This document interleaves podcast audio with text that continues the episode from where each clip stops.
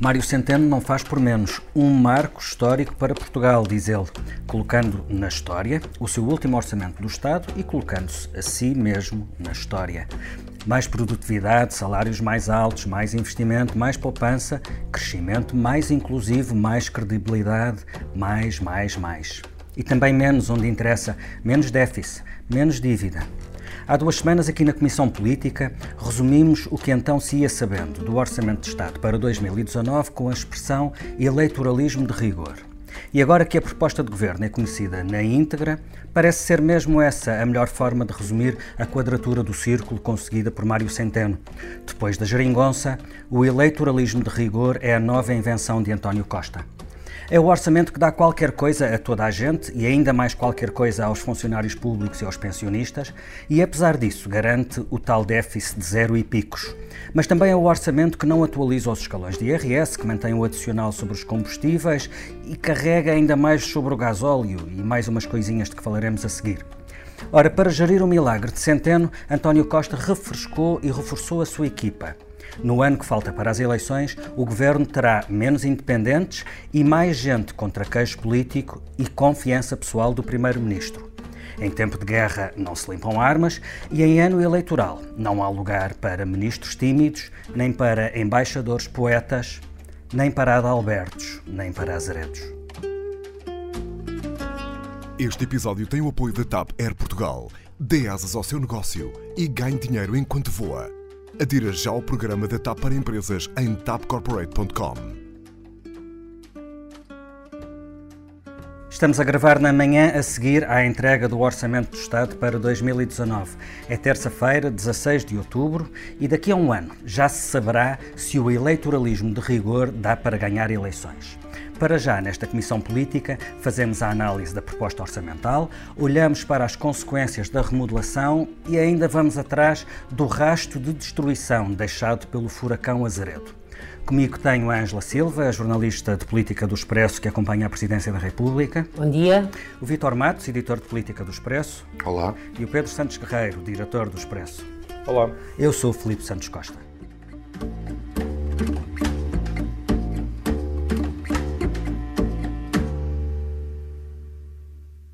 Este Orçamento de Estado é e define eh, um marco histórico para Portugal. Apresentamos um déficit de menos 0,2% do PIB, o que acontece pela primeira vez em 40 anos. Portugal atinge em 2019 um saldo orçamental muito próximo do equilíbrio entre as receitas e as despesas. Na tarde desta segunda-feira, quando estávamos em contagem decrescente para a entrega do orçamento, mas já se sabia sobre o documento tudo o que a geringonça queria que se soubesse, a deputada do CDS, Cecília Meireles, dizia na SIC Notícias: Já conhecemos a parte redistributiva, as boas notícias do orçamento, mas para o comentarmos precisamos de conhecer as letras pequeninas. Pedro, agora que sabemos tudo, o que é que dizem as letras pequeninas? Há alguma coisa que obriga a rever a ideia de que este é um orçamento eleitoralista? Não, as letras, as letras pequeninas confirmam uh, as letras gordas. Uh, seja essa expressão do eleitoralismo de rigor ou não, uh, ou essa outra citação que falavas no início, um marco histórico, quando o, o Ministro das Finanças diz isso, e, e, eu concordo com o que dizia, está ele próprio a sublinhar-se e a colocar-se ele próprio como um marco histórico na história das, das finanças públicas portuguesas, pelo menos em democracia. Uh, o, orçamento não tem muitas medidas novas, isso é logo uma nota política, porque muitas delas foram antecipadas ao longo das últimas semanas, em grande parte para distribuição, uma, uma, uma política redistributiva de méritos. Uh, ou seja, para que o Bloco de Esquerda e o PCP pudessem ser eles próprios a anunciar. O PCP nunca o tinha feito nesta, neste, neste governo, ou durante este governo. Desta vez acotovelaram-se ambos para fazê-lo? Eram eles os porta-vozes, portanto, vinham à porta das, das salas de reuniões e anunciavam aquilo que tinham conseguido uh, negociar, e isso fez com que muitas das medidas fossem sendo conhecidas ainda antes da apresentação da proposta. A proposta é entregue, uh, é muito incompleta, uh, aquela bizarria de entregar 10 ou 12 minutos, ou o que foi antes da, da, da hora, eh, que não é assim uma coisa tão, tão, tão rara nos, nos anos, de, de, ou melhor, nos dias da apresentação do orçamento, mas depois, quando se abre o orçamento, percebe-se que há muita informação que não está lá e uma delas é qual é o aumento da, da, da função pública. Uhum. O próprio Ministro das Finanças falou num bolo, falou num bolo de 50 milhões de euros. Que era o bolo e inicial. Agora? Era o bolo que estava previsto. Os 50 milhões de euros dão como, enfim, como referência para uh, cerca de 5 euros por cada salário, por cada funcionário uh, público, mas o facto de ele próprio não ter especificado significa que a negociação vai continuar e, portanto, este orçamento ainda vai ter muito trabalho na, na, no debate na especialidade e, a, e o, o, a função pública ainda faz parte desse, desse debate. Mesmo que a medida já esteja fechada, por alguma razão o Governo não a quis um, anunciar agora, mas provavelmente não estava, uh, não estava sequer. De qualquer forma, também, funcionários públicos... também nesse, nesse, nesse vazio também está o que acontecerá com o custo da eletricidade. Uh, já foi anunciada uma redução, mas não se sabe que redução, como, a partir de quando? Exato, porque trata-se de uma autorização uh, legislativa, portanto, uma medida que ainda tem que ser uh, legislada ao longo uh, do próximo ano. Há aqui muitas questões Ou que seja, poderá, poderá, poderá, avançar, poderá avançar mesmo em cima das eleições, lá Ora, para o verão, está. não é? Aliás, há várias medidas, sei lá, por exemplo, a descida do IVA para os espetáculos só entra em julho. Há várias medidas que só entram ao meio do ano e isto é claramente para não perder um ano inteiro de, de receita e apenas alguns meses, mas introduzi-las antes das eleições. Um, o os funcionários públicos, eh, ainda assim, eh, e quando digo ainda assim, porque ainda não se sabe exatamente qual é o valor, mas quer através do aumento que haverá, quer através eh, do descongelamento, são os, os mais beneficiados neste orçamento, com uma devolução, como diz o Governo, maior em relação àquilo que foram, ao valor que foram perdendo nos salários reais ao longo, ao longo dos últimos anos.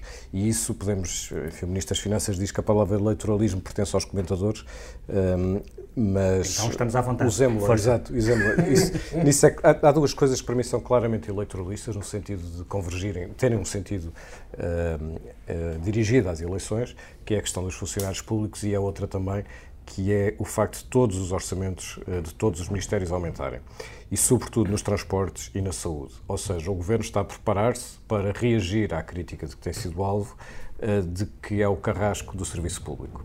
E neste orçamento vai claramente, eh, aumenta claramente as, as dotações e os investimentos públicos nestas, eh, nestas áreas, para poder contrapor essa crítica quando, quando ela chegar. O resto tu já, já, já, já listaste, portanto tem a ver aumentos com... De pensões, há, aumentos de pensões, é, o fim do fator de sustentabilidade uh, que ainda permanecia. É isso, portanto, normalmente as pessoas não é muito dinheiro uh, por pensionista, mas nas pré-reformas uh, é, é, já estava previsto, mas é, um, é, um, é uma melhoria das condições, portanto, para os futuros pensionistas.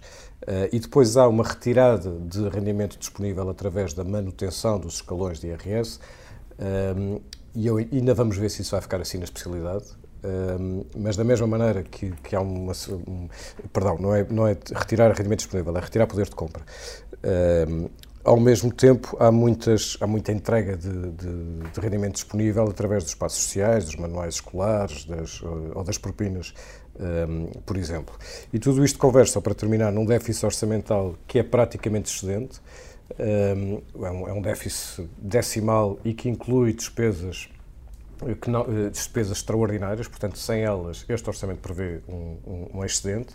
Em grande parte, isso é financiado por dividendos da Caixa de Depósitos do Banco de Portugal e pela descida das, eh, dos juros, que continua a ter um efeito muito, eh, muito positivo. E daí o tal eleitoralismo de rigor. E tudo isto vai servir de calçadeira para um ano político de eleições, em que o Governo vai poder fazer um discurso, provavelmente não assente num ano, mas em quatro anos, portanto, vai provavelmente fazer sempre comparações entre 2015 e 2019 para eh, amplificar todas as, as melhorias, devoluções de rendimento, eh, investimento público, etc., de uma legislatura eh, inteira legitimado por, por, pelo tal rigor, ou seja, por ter tido contas públicas um, estabilizadas, que era a grande dúvida à medida que estas medidas iam sendo anunciadas ao longo destes, destes anos. Portanto, sim, é claramente um, um orçamento para um ano de eleições, que culmina quatro orçamentos, se quisermos, que foram todos direcionados para 2019.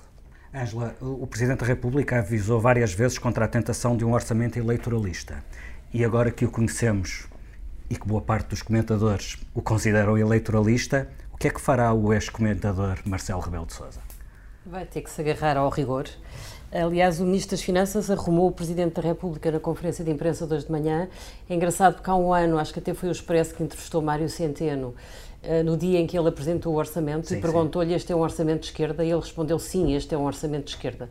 Este ano a questão já não é saber se é de esquerda ou de direita, porque essa questão esfumou-se no meio de todo este fogotório e até porque a direita praticamente não marcou presença no debate prévio à apresentação deste orçamento, portanto não sabemos o que é que a direita pensa, praticamente eu não, não me lembro nada.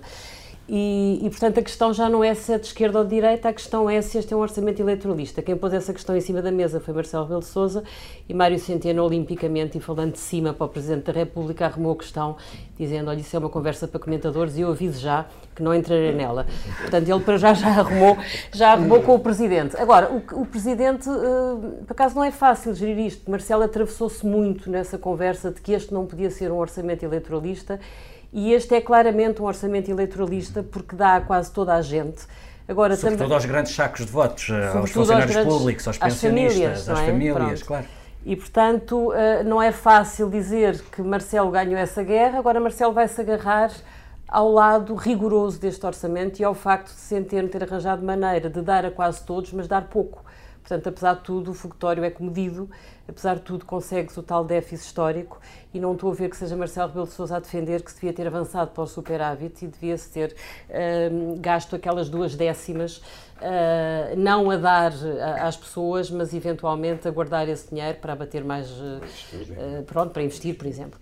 Há uma crítica que, apesar de tudo, eu acho que Marcelo é quase seguro que fará. Marcelo tem, aliás, promulgado os orçamentos de António Costa sempre com uma série de avisos e reparos, portanto, dá a impressão que é sempre uma promulgação um, relativamente, não direi condicionada, mas que. Comentada. Comentada, exatamente, é isso mesmo. E este ano, seguramente, não lhe faltarão razões para voltar a comentar, porque há uma coisa que falta muito neste orçamento, que são apoios para as empresas, portanto, há uma desproporção brutal entre os apoios às famílias e os apoios às empresas e Marcelo Rebelo de Sousa terá, está um bocado obrigado uh, a deixar alguns avisos eh, relacionados com isso, tirando o fim do pagamento especial por conta para as PMEs, não, quer dizer, não sei, o Pedro percebe mais do orçamento, mas não se vê. É o reforço da, da, retenção dos lucros para reinvestimento, mas, mas já estava em marcha apenas ao reforço. Aliás, essa é uma boa questão. Será mais fácil criticar este orçamento, Vítor, à esquerda ou à direita? Essa questão é muito interessante porque coloca à esquerda, coloca um problema mais à esquerda do que à direita.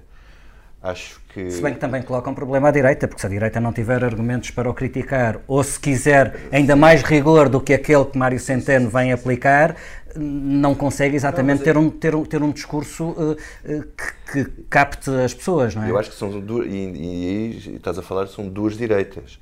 Há a direita anterior do PSD teria alguma dificuldade em criticar este orçamento, tendo em conta o resultado do déficit. Uh, não podemos esquecer que nos primeiros anos, no primeiro ano, ou no segundo ano, já não me lembro, a anterior Ministra das Finanças, uh, uh, Maria Luísa Albuquerque, disse que as metas eram impossíveis de cumprir. Ora, o PS já fez e passar-se vídeos nas redes sociais com, com, com Maria Luísa Albuquerque a dizer a dizer isto, e enfim, quer dizer, o, o Governo chega ao fim destes quatro anos com 0,2 eh, de déficit, o que em si só também é um argumento eleitoralista. Claro que sim. Uh, porque António, e que seca muito o discurso à direita. Completamente. O da direita passista, vá, quer dizer, o, o da direita da, do PSD. Da, da direita rioísta, do, porque o Rui Rio veio dizer, veio, veio, veio, defender o superávit. O, o, da direita, o rioísta, se é que lhe podemos chamar a direita, porque acho que podemos estar a ofender o Dr. Rui Rio e nós não queremos isso. Longe de nós. certo é. Um, o PSD rioísta. O PSD rioísta. Eh, nós primeiro não sabemos exatamente o que é que pensa. E, e se o Rio Rio defende um superávit, este governo não era muito difícil tê-lo. Aliás, o governo teve que fazer um certo esforço para ter 0,2% e apresentar, e apresentar um déficit. Mas eu posso concluir daí que é mais fácil à esquerda, que vai aprovar este orçamento, criticar este orçamento, exigindo mais? É claro, porque esta, esta, a esquerda acha que este déficit é, é uma coisa que não faz sentido. Sempre foi contra as metas do déficit em 3%, quanto mais em 0% ou, ou em superávit. Portanto, e, e queria que tudo aquilo que foi dado, e eu peço desculpa aqui ao senhor uh, Ministro das Finanças por dizer que ele está a dar. Usar o verbo, o dar, verbo dar, ou tirar. Ou tirar eu tinha alguma dificuldade. Eu, eu confesso que estive aqui a pensar o, como é que eu poderia usar o verbo tirar, mas realmente neste orçamento não é fácil. O verbo dar é difícil arranjar é, é sinónimos para, para, para não estar a repetir sempre a mesma palavra. Um, mas a esquerda queria mais em todos os aspectos que foram uh, oferecidos às, às várias, uh, nas várias componentes das exigências que eles tinham, mas, no entanto, quer dizer, no fundo, a esquerda continua a aprovar orçamentos que são contra os pressupostos básicos que eles defendem e viabilizaram o governo ao longo de quatro anos de austeridade. Ou seja, austeridade na perspectiva deles. Portanto, o PCP e o Bloco de Esquerda contribuíram decisivamente, e o país deve-lhes estar agradecido, pelo contributo que deram para termos um déficit de quase 0%. Ou seja, para além de dar a muitos, qualquer coisinha a muitos, este orçamento também tira argumentos a todos os outros partidos, que não o PS. Exatamente. Mas gostava de dizer aqui mais uma coisa. A questão do, das, da função pública, os 50 milhões, uh, o, o, o, esta dádiva aos funcionários públicos é em cima de um aumento salarial médio de 3%. Uh, quanto é que foi o aumento do, quanto é que foi o, o, o aumento de, em 2009 de Sócrates? 2,9%. É quase a mesma coisa. Portanto, e isto é só do descongelamento. Não, não é não é... na altura havia, havia carreiras. Portanto, aos 2,9 de Sócrates, a somar as carreiras, portanto, o aumento médio foi para 5% na altura. Bom, mas, mas agora será no bolso 4, das pessoas, independentemente são reposições, no bolso das pessoas são, são mais 3%, são 3%. E mais o que vier. Estes 50 milhões, que são, uh, para as pessoas terem uma noção do que é que, que valem 50 milhões de euros, 50 milhões de euros é o que a Força Aérea vai receber para ter meios para combater os fogos. 40 milhões de euros é o que vai custar o IVA do interior. 20 milhões de euros é o que as Forças Armadas vão ter para, para, para ter mais dinheiro para comprar equipamento. Portanto, quer dizer, 50 milhões de euros não é nada. Um, mas o efeito que isto poderá ter Uh, conjugado com as carreiras. Conjugado com as carreiras e com todas as outras medidas, uh, eventualmente fiscais, uh, vai, vai, fazer com que as famílias e, e os espaços sociais, e tudo, conjuga-se para, para as pessoas sentirem um conforto que não tinham há muitos anos. E em ano eleitoral isto é absolutamente fantástico para o Dr. Costa. rapidamente olhar para esta disputa à esquerda na edição do Expresso de sábado. Havia um texto da Rosa Pedroso Lima e do Miguel Santos Carrapatoso que contava como o PCP passou a perna ao Bloco neste, no, no anúncio de, de, medidas simpáticas. O PCP até criou a hashtag nas redes sociais, a hashtag marcas PCP para pôr a bandeirinha nas suas reivindicações. E esta competição à esquerda está mais assanhada do que nunca. Mas a questão que eu vos coloco, e responde quem, quem, quem, quem quiser, Alguém acredita que estas medidas reverterão, de facto, a favor dos parceiros do PS? Ou no fim do dia as pessoas a, a agradecerem estas medidas agradecerão a quem era governo? E a verdade é que o PC e o Bloco aprovaram orçamentos, mas nunca quiseram ser governo. A quem é que isto beneficia? Acho que beneficia em primeiríssimo lugar ao Governo e ao Primeiro-Ministro António Costa, isso parece-me uh, óbvio. Agora, eu acho que todo este orçamento também foi embrulhado numa espécie de ritual de despedida em que António Costa reconheceu aos parceiros e, sobretudo, ao PC o direito de ter um lugar na boca de cena. E isso eu acho que faz parte de um ritual de despedida. Eles querem despedir-se a bem uns com os outros. É como se fosse uma festa que teve momentos muito difíceis e até alguns dramáticos. Mas eles combinaram que o, o final tinha que ser distendido para que todos tentem ganhar alguma coisa com isto. Mas Costa desconfia que no fim quem mais ganhará será ele. Quer dizer, parece-me que sim. Acho que o PC, apesar de tudo, soube bem na reta final rentabilizar os seus ganhos de causa nesta negociação.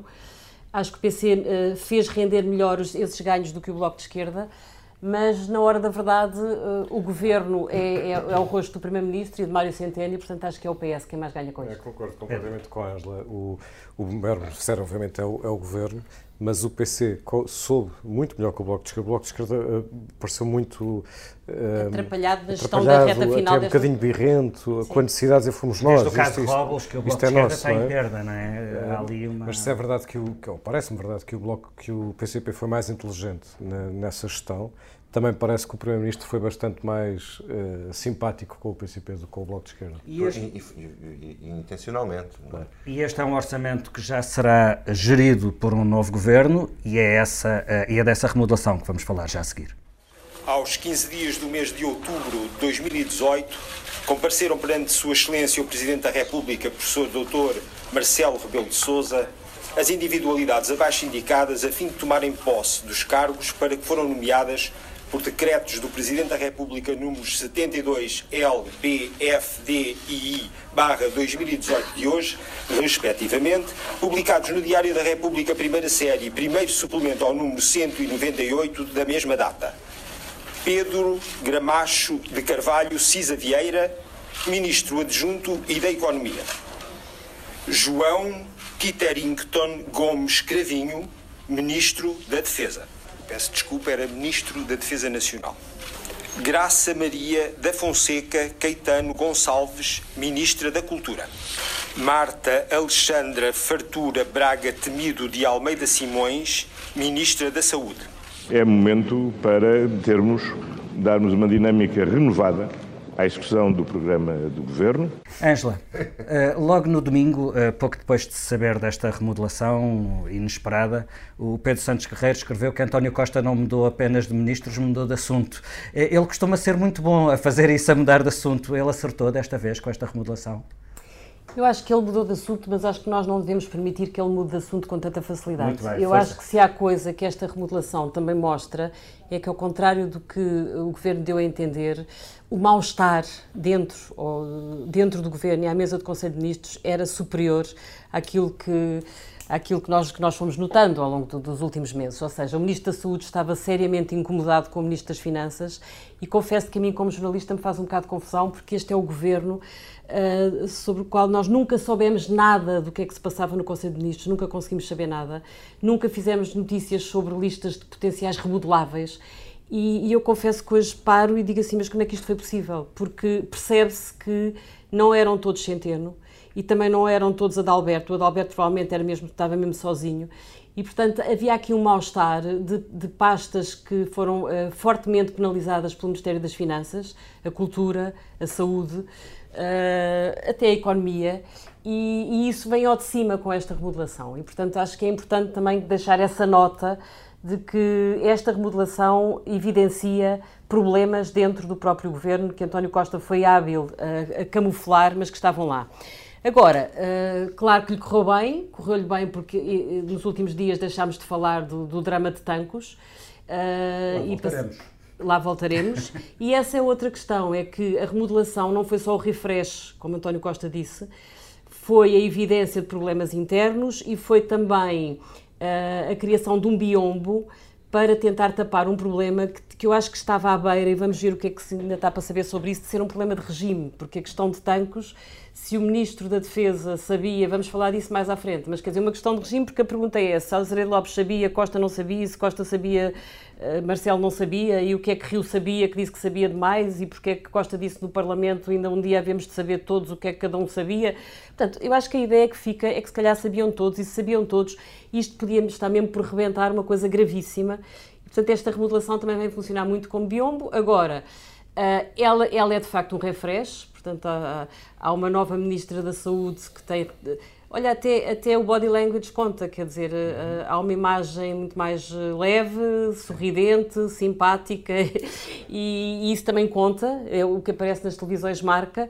E depois há a saída de cena de um secretário de Estado que sabia que criava problemas com o setor da energia, e isso é importante para o governo, embora vamos ver agora se a substituição por João Galamba Uh, não vai criar outros problemas, pronto, mas como ele, ele foi é porta-voz do PS, pode mas ser. não é conhecido pelas suas capacidades diplomáticas nem pela capacidade de, de, de resolver problemas. Não, ele costuma é. criá-los. Até, até hoje tem sido mais Sim. um troublemaker do que um solver. Mas, Sim, mas como foi porta-voz do Partido Socialista, saiu e agora aparentemente ia estar recatado durante uns tempos, mas agora aceitou voltar para se sentar à mesa com o governo, portanto pode ser que João Galamba esteja numa fase em que quer voltar ao carril e, portanto, portar-se de forma articulada com o Primeiro-Ministro. Vamos ver, essa é uma das grandes curiosidades desta, desta remodelação. Pronto, agora António Costa realmente geriu isto bem do ponto de vista político, uh, refrescou o governo, uh, pôs pessoas da, da, sua confiança, aparentemente com, com mais jeito e disponibilidade e dinâmica para um discurso político e ano eleitoral. E, e, pronto, olha. Vitor, o, o, governo e António Costa ficam melhor preparados para o ano eleitoral com esta composição? Como é evidente. Este é um governo. Este governo não é para a geneira. É para? Não, não é, é, para a geneira. É este ano não é para a geneira. Portanto, todos os ministros que davam para a geneira saíram. O ministro da Educação ainda lá está. Mas o ministro da Educação, ultimamente, não tem dado muito para a geneira porque não tens ouvido nada. Desapareceu. Fecharam no armário, trancaram-no no É armário assim, e puseram a secretária de Estado. É uma a- maneira de resolver o problema. a. Não, a questão do Ministro da Educação é que se ele fosse, se ele alterasse o Ministro da Educação, parecia que estava a dar força aos sindicatos e às reivindicações. Portanto, ele não podia fazer isso, era um sinal de fraqueza. Nos outros todos, eh, era uma necessidade. Quer dizer, Azeredo. na saúde. Azeredo saiu. Primeiro, também é muito grande. Azeredo saiu. Eh, mas havia outras questões, apesar disso. Quer dizer, as neiras generalizadas, má gestão política numa série de questões. Um ministro que foi mais prejudicado pela gestão uh, das finanças foi uh, claramente o ministro da Saúde, como aliás é comum. Uh, mas esta remodelação era uma remodelação que António Costa ia fazer de qualquer maneira aproveitou foi o timing da saída de Azoredo Lopes. Portanto, quando, quando substituem três ministros, neste caso quatro, porque Azaredo estaria sempre no pacote, não é uma, uma, não é uma remodelação inusitada de que o Primeiro-Ministro se lembra por uma questão de oportunidade. É porque ele estava realmente a, a planear isto uh, em pastas uh, em pasta-chave. Cisa Vieira já era o Ministro da Economia e, e de, facto. de, facto. o outro Ministro realmente, coitado, não, não existia nem fazia por existir. Uh, o Ministro da Saúde era uma fonte de problemas, esta nova Ministra não sabemos porque é um melão por abrir, uh, vamos esperar para ver o, o, que é que, o que é que nos traz. De resto, Graça Fonseca é uma amiga que ascende ao cargo ministerial e António Costa, que tem sido muito acusado de trabalhar muito com amigos, neste momento tem um governo que em parte é feito de amigos e é por aí também que também não há fugas de informação porque aquilo é tudo funciona numa lógica de lealdade absoluta. Cabrita é, é um amigo de faculdade, Císia Vieira é um amigo de faculdade, Ana Paula Vitorina é mulher de Cabrita, Graça Fonseca fez a vida toda nos, nos gabinetes, gabinetes de António Costa. De António Costa. Uh, quer dizer, de resto... Depois há um lado também curioso, é que António Costa eh, cada vez percebe melhor porque é que Marcelo Rebelo Sousa disse que ele era um otimista irritante. Marcelo não estava a brincar, estava mesmo a definir um traço de personalidade que é decisivo no comportamento do Primeiro-Ministro, porque ele, eh, ele é um jogador e ele adora desafiar... Ele acredita na sorte e gosta de desafiar o azar, portanto, e eu estou a dizer isto porque, por exemplo, Cisa Vieira ainda está pendurado de uma decisão do Tribunal Constitucional uhum Uh, não se sabe se, se, se eles incorrem em incompatibilidade e, portanto, está numa situação ilegal. E se, se, o Tribunal Constitucional disser que sim, porque ele estava ligado a uma empresa, portanto, não podia, uh, ele tem que sair do governo. E António Costa, uh, com uma certa sobranceria, que é exatamente outro termo que Marcelo Rebelo de Sousa uma vez utilizou numa reunião com os seus assessores em Belém para definir António Costa, ele vira as costas a isso, é como se o Tribunal Constitucional não tivesse nada para decidir e dá um chute para cima ao ministro Cisa Vieira. Portanto, António Costa confia mesmo na sorte e não sei se não é uma tentativa de indiretamente pressionar o TC na decisão que vai ter está que tomar. Feito. Não, está feito. O parecer do Ministério Público está feito e agora os juízes vão ter que o votar. O que é que nós não sabemos é o que o parecer do Ministério Público diz, não é? E Sim, espero, é espero que António Costa também não saiba. Pedro, um... António Costa ou, ou criou essa pressão ou já sabe. Pedro, ou se calhar é o chefe de gabinete que já sabe. Há, há, esta visão, há a visão global do, do, estado em que fica o governo ou, do, ou do que o governo ganhou em relação ao estado em que estava, uh, que te peço também um comentário, mas gostava de olhar particularmente para o caso da saúde. Uh, Marta Temido um, eh, foi presidente da Associação de Administradores Hospitalares, Uh, conhece bem a realidade dramática dos hospitais, teve muitas posições públicas de crítica do governo, não tanto das políticas conduzidas por uh, Adalberto Campos Fernandes, mas da falta de financiamento do sistema e da submissão do Ministério da Saúde ao Ministério das Finanças. E aquilo que parece uh, é que António Costa quis livrar-se do desgaste político de Adalberto, embora mantendo a linha política neste setor. É essa a, a análise que fazes? É, é, é exatamente essa. O, de, dos quatro ministérios ministérios que foram alterados, quatro ministros, o Ministério da Saúde é o mais uh, importante do ponto de vista da ação política. Uh, é o que tem maior orçamento, é, é, é o que tem uma, uma frente mais, uh, mais forte, porque, porque, são classes profissionais com, muito, com muita força de contestação, etc. E, portanto, é nesse sentido a, a alteração mais importante, noutro sentido não é, mas nesse sentido é, e a e a substituição é, é, de uma pessoa por uma ministra que, tanto quanto sabemos, pelas suas intervenções anteriores, não tem um pensamento, como dizias, assim tão diferente do de Adalberto um, Campos Fernandes. Uh, ela polui. E agora entra, entra com.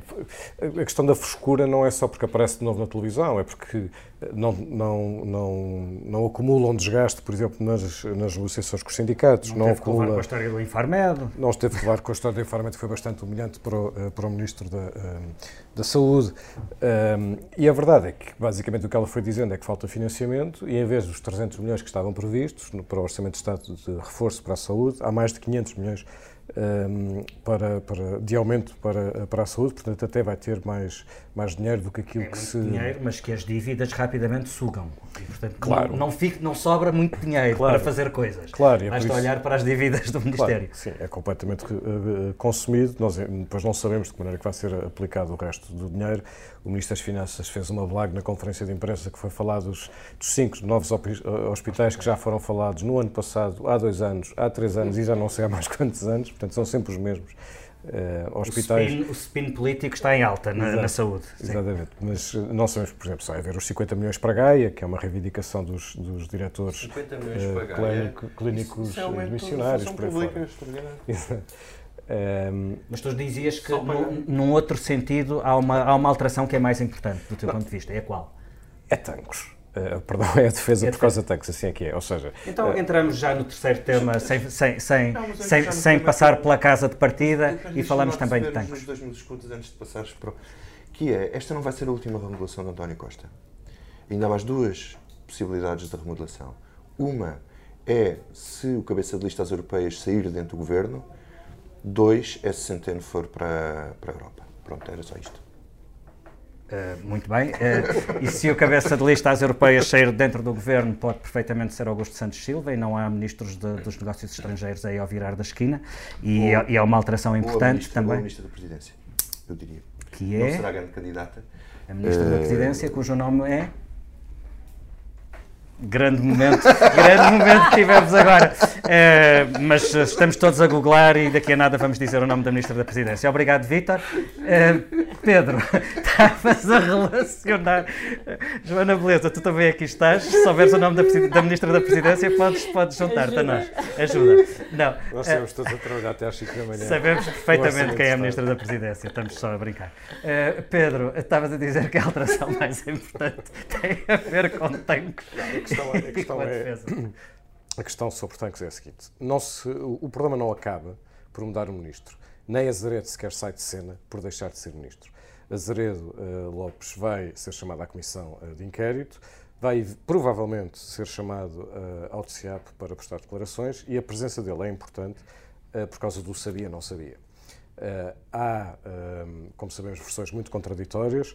Uh, há documentos que vão ser entregues uh, e testemunhas que, uh, que, ainda vão falar, testemunhas da tal reunião onde só estavam presentes três pessoas, e nessa reunião, segundo duas das, das testemunhas, houve um, um, um, telefonema através do WhatsApp para, para o Ministro, coisa que, é, que, que o Ministro desmente. Se, se, se, houver outra testemunha que corrobore a informação de que o Ministro sabia, então, como dizia a Ângela, a questão vai escalar imediatamente um, no elevador do governo. Portanto, se o Ministro sabia, então como é que o Primeiro-Ministro não saberia, como é que o Presidente da República não saberia, como, como, como é questionava a, a, a, a, declaração de Rui Rio é cada vez mais enigmática à medida que se vai sabendo mais, eh, mais desenvolvimentos. E do Primeiro-Ministro, quando dizem um dia devemos saber o que é que cada um sabia sobre não sei o que, dá a impressão que sabiam todos e estão todos a, a falar uns para os outros. Eu sei que você sabe que eu sei que você sabe que eu sei, não é? Uh, e, e, e, portanto, há aqui, evidente, quer dizer, este é um caso de, de, de conspiração militar, conspiração na polícia militar, eh, e não sabemos também se não de conspiração política. E o caso é demasiado uh, grave para, para se sanar com a mudança do ministro, que obviamente teria que sair, isso já nem é questão.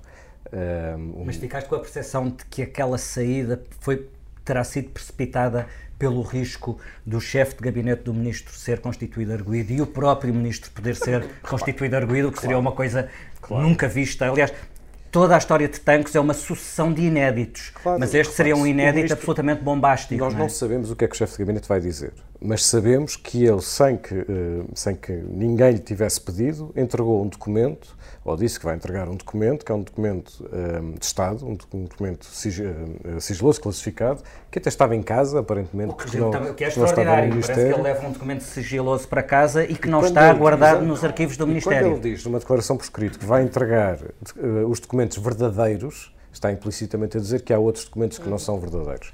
Um, e, e, nós não sabemos ainda se ele vai entregar o ministro, entre aspas, ou se vai defender o ministro. Uh, isso ainda não é claro. O que ficou claro é que o chefe de gabinete já estava um, envolvido, porque, porque confirmou a reunião. Ora, um ministro tem que ter, no mínimo, a responsabilidade política por aquilo que se passa no seu, no seu gabinete. E isto, no mínimo. Isto, o, o chamado chefe de gabinete é um tenente-general de três estrelas. o que significa que ele pode ser ou poderia ser o próximo chefe de Estado-Maior do Exército.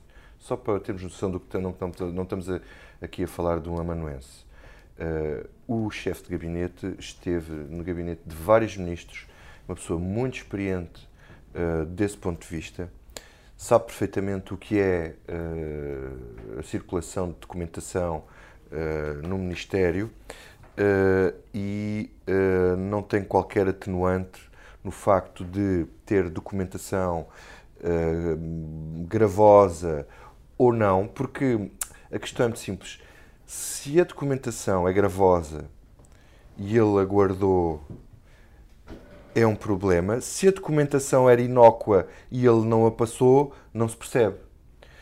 Também não se percebe como é que os documentos, em qualquer uma destas duas possibilidades, não estão no Ministério da Defesa, mas na posse do Sr. Tenente-General Martins Pereira.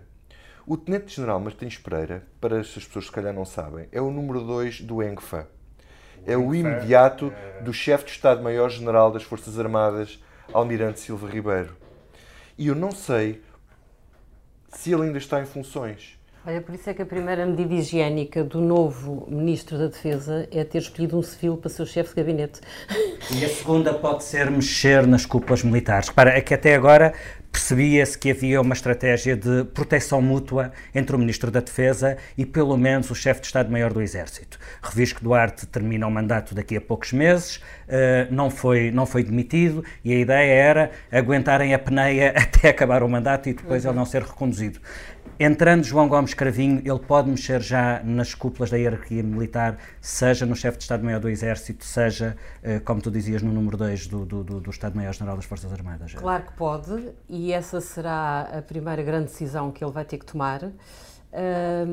Não acredito, contudo, que ele vá tomar essa decisão sem estar articulado com o Primeiro-Ministro e com o Presidente da República e, portanto, de duas uma. Se ele avançar por uma proposta de saída antecipada do chefe de Estado-Maior do Exército, é porque António Costa e Marcelo Rebelo de Sousa querem aproveitar a entrada em cena do novo Ministro da Defesa para fazerem aquilo que nem um nem outro teve coragem para fazer enquanto esteve Azeredo Lopes hum, hum, no cargo. Uh, agora, as informações que, que, nós temos é de que Marcelo Rebelo de Sousa preferiria deixar correr isto até o atual SEM terminar uh, o Aguenta, mandato. não respira. Aguenta, não respira, mas eu confesso que é, é a primeira grande decisão que, que, o Ministro vai ter que tomar. E há aqui uma coisa que confesso que me faz confusão, que é, é porque é que Marcelo Rebelo de Sousa, que é o chefe supremo das Forças Armadas, se demitiu de ter um, uma tomada de posição política no que toca exatamente ao, à responsabilização das altas fias militares. Porque Marcelo pôs sempre a tónica na questão uh, do processo judicial em curso. Portanto, é verdade que ele contribuiu para que Tanques não saísse uh, do foco de atenção do país, mas ele, ele pôs sempre a tónica só no processo, é preciso apurar, é preciso apurar, portanto, são as, as, autoridades, as autoridades responsáveis pela investigação que têm que se pronunciar. E ele, ao fazer isto, demitiu-se completamente de uma tomada de decisão política que ele podia ter uh, chamado a si, porque, como chefe supremo das Forças Armadas, ele podia falar com o governo e uh, exigir a saída antecipada do chefe de Estado-Maior do Exército. Não sei se isto tem que ver com o tal clima de que o Pedro falava, de haver aqui um, um grande compromisso entre as várias forças políticas em torno de um caso que é gravíssimo e que pode ser mesmo um caso de regime, portanto, é um caso em que todos estão envolvidos numa estratégia que já não se percebe se é de encobrimento, se não é de encobrimento. Portanto, eu acho que o Presidente da República aqui também não está 100% à vontade e, e, a, e a tomada de decisão do novo Ministro da Defesa vai ser, merecer toda a atenção. Só não acredito uh, que o Ministro toque nas fias militares, porque faltam poucos meses para o General sair, ele vai preparar a sucessão, mas não creio que vá causar, agora entrar a causar turbulência no Exército quando está por 4 ou 5 meses. E vamos para outras coisas que não nos saem da cabeça. Pedro, o que é que não te sai da cabeça esta semana? Olha, em dia de orçamento estava, estava, hoje, há tanta coisa que não me sai da cabeça, mas em dia de orçamento li, li esta manhã uh, no Jornal Notícias o texto de opinião, semanal, regular, uh, da bloquista Mariana Mortágua, onde ela faz, uh, um bocado na cena, como dizíamos há bocado, pôr as bandeiras, foi isto que o Bloco conseguiu, e fala das pensões, e, fala, e depois tem, tem um, um parágrafo meio onde onde também reclama para o Bloco de Esquerda uh, ter conseguido para os trabalhadores das pedreiras um, o, o, o, estatuto, o reconhecimento de profissão de desgaste rápido, que já é aplicado aos mineiros. Um, isto um, uh, não me sai da cabeça no sentido em que estamos, politicamente, estamos a, a, tentar aproveitar, estamos, não, estão a tentar aproveitar todas as, as migalhas e esta é, é, é, enfim, é uma curiosidade que os, os pedreiros poderão agradecer e eventualmente votar no Bloco de Esquerda uh, por, este, por esta conquista. A especialidade deles é arrancar blocos. Olha, e, e, como quem não tem cão caça com gato, a mim não me sai da cabeça um, um, um tweet que li na, na conta de Twitter do Salvador Malheiro, vice-presidente do PSD, que reagia à, à, remodelação do governo, escrevendo, eh, entre outras coisas, a habilidade do primeiro-ministro é impressionante, mas o povo começa a ficar farto, o povo não quer nem precisa de habilidosos o povo quer gente credível e séria. Eu percebo que há aqui, uma, há aqui uma, um, um, um jogo de palavras entre ser hábil e ser habilidoso, e normalmente as duas características são imputadas ao Primeiro-Ministro, mas uh, tendo Salvador Malheiro como líder do seu partido, alguém a quem não é reconhecida, a, que não é reconhecido nem como hábil, nem como habilidoso, talvez isto pareça dor de cotovelo. E pronto, mas enfim, se calhar o povo quer é líderes inábeis. Eu adoro políticos que sabem o que o povo quer. É, exatamente. Exatamente. E, e, e, neste, neste caso, quer, uh, Salvador Malheiro acha de certeza que o povo quer líderes partidários inábeis. Ângela, e a ti o que é que não te sai da cabeça? Olha, a mim não me saem da cabeça dois, dois sons imaginários. Um deles é o estrondo de uma rolha a saltar de uma garrafa de champanhe potencialmente aberta num gabinete da administração da EDP, pouco satisfeitíssima com a saída de Jorge Seguro Sanches da pasta da energia. E outro seria o som de alguém a engolir em seco ao saber que o substituto se chama João Galamba. Glup. Vitor, o que é que não te sai da cabeça? Já, já, já, já conseguiu neutralizar mais alguém nas, nas redes sociais, não é? Exatamente. Lembram-se quando foi de, do ministro, então, ministro da Cultura, quando saiu João Soares, que o Primeiro-Ministro disse que quem está no, no, governo tem que perceber que não pode estar nas redes sociais, portanto, oh, o João Galamba vai entrar em. Vai entrar em não, o João Galamba vai entrar em privação. Oh. Vitor, o que é que não te sai da cabeça esta semana? O Medina Pai. O? Medina Pai. Uh, Explica-te. Eu estava no teatro no sábado à noite a ver uma, uma excelente peça com uma performance fantástica de Rui Mendes e, e de Beatriz Batarda. O, a peça chamava-se Teatro. E no fim da peça, eh, o diretor artístico sobe ao palco porque ia haver um, uma conversa entre os atores e o, e o, autor do texto da peça e o público eh, que foi cancelada porque hum, a Câmara Municipal de Lisboa e a Proteção Civil telefonaram eh, por causa do furacão Leslie a dizer que eh, a sala tinha que fechar e que as pessoas tinham que ir ordeiramente para casa para fugirem ao, ao furacão. Isto não me sai da cabeça porque hum, é claramente o trauma de, do que aconteceu nos incêndios uh, deixa as nossas autoridades muito preocupadas, como vimos uh, nesta história de, do furacão Leslie. Não estou a dizer que haja excesso de zelo. As autoridades e a. E as autoridades e, e a EML. A EML é uma autoridade em si própria. Uh, mas agradeço, agradeço, agradeço o, o, o, ao Pai Medina o cuidado que teve. E eu fui ordeiramente para casa muito bem, um cidadão uh, bem disciplinado. A edição multimédia desta reunião é da Joana Beleza, uh, que não se conseguiu lembrar do nome da Ministra da Presidência. Nós todos sabemos, é Maria Manuel Leitão Marques. Uh, a ilustração é do Tiago Pereira Santos e a música final, obviamente, é dedicada aos ministros que foram levados pelo furacão Leslie.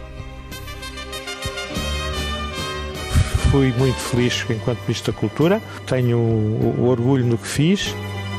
Sim, eu sei que tudo são recordações. Sim, eu sei. É triste viver de ilusões. Mas tu foste a mais linda história de amor que um dia me aconteceu e recordar é.